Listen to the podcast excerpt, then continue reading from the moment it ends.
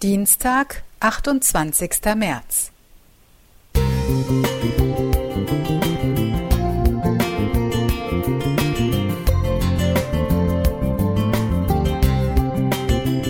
Ein kleiner Lichtblick für den Tag.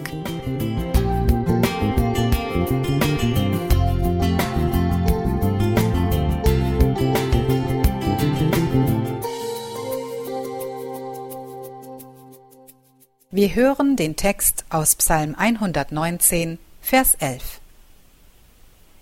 Ich behalte dein Wort in meinem Herzen, damit ich nicht wider dich sündige.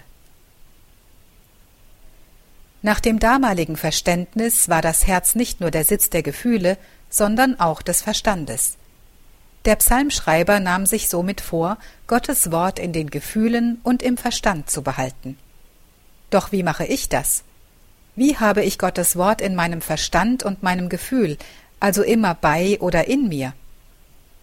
Ich schlage vor, Bibelverse auswendig zu lernen. Ich weiß, das klingt überholt, weil man heute alles nachschlagen kann. Man muss es nicht wissen, sondern nur wissen, wo es steht. Aber stimmt das? Reicht es zum Beispiel aus, wenn ein Anwalt vor Gericht weiß, wo sich der Gesetzesparagraph findet, den er zu einem bestimmten Thema hinzuziehen muss?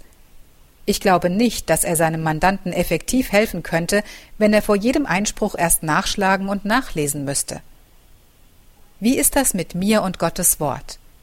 Der heutige Bibelvers lautet Ich behalte dein Wort in meinem Herzen, damit ich nicht wider dich sündige.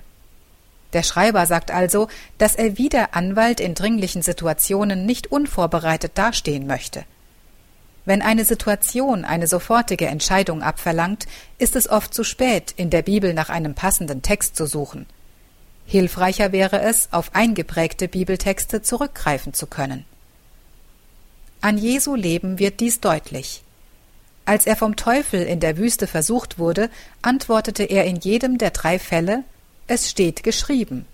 Matthäus 4, Vers 4.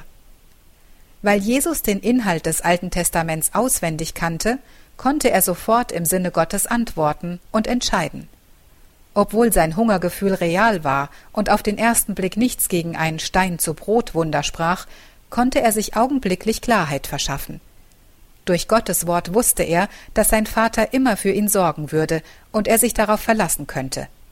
Ihm war klar, Gott und nicht er ist für das Stillen seines Hungers verantwortlich, und so antwortete er dementsprechend. Ich lade dich ein, es auszuprobieren. Lerne Bibelverse auswendig. Ich bin sicher, du wirst erstaunt sein, wie oft sie dir im Alltag zum Segen werden, dich in eine gute Richtung weisen, dich aufheitern und trösten, und wie sie dir helfen werden, die Nähe Gottes intensiver wahrzunehmen. Behalte sein Wort in dir. Alexandra Tschivritsch Heim Musik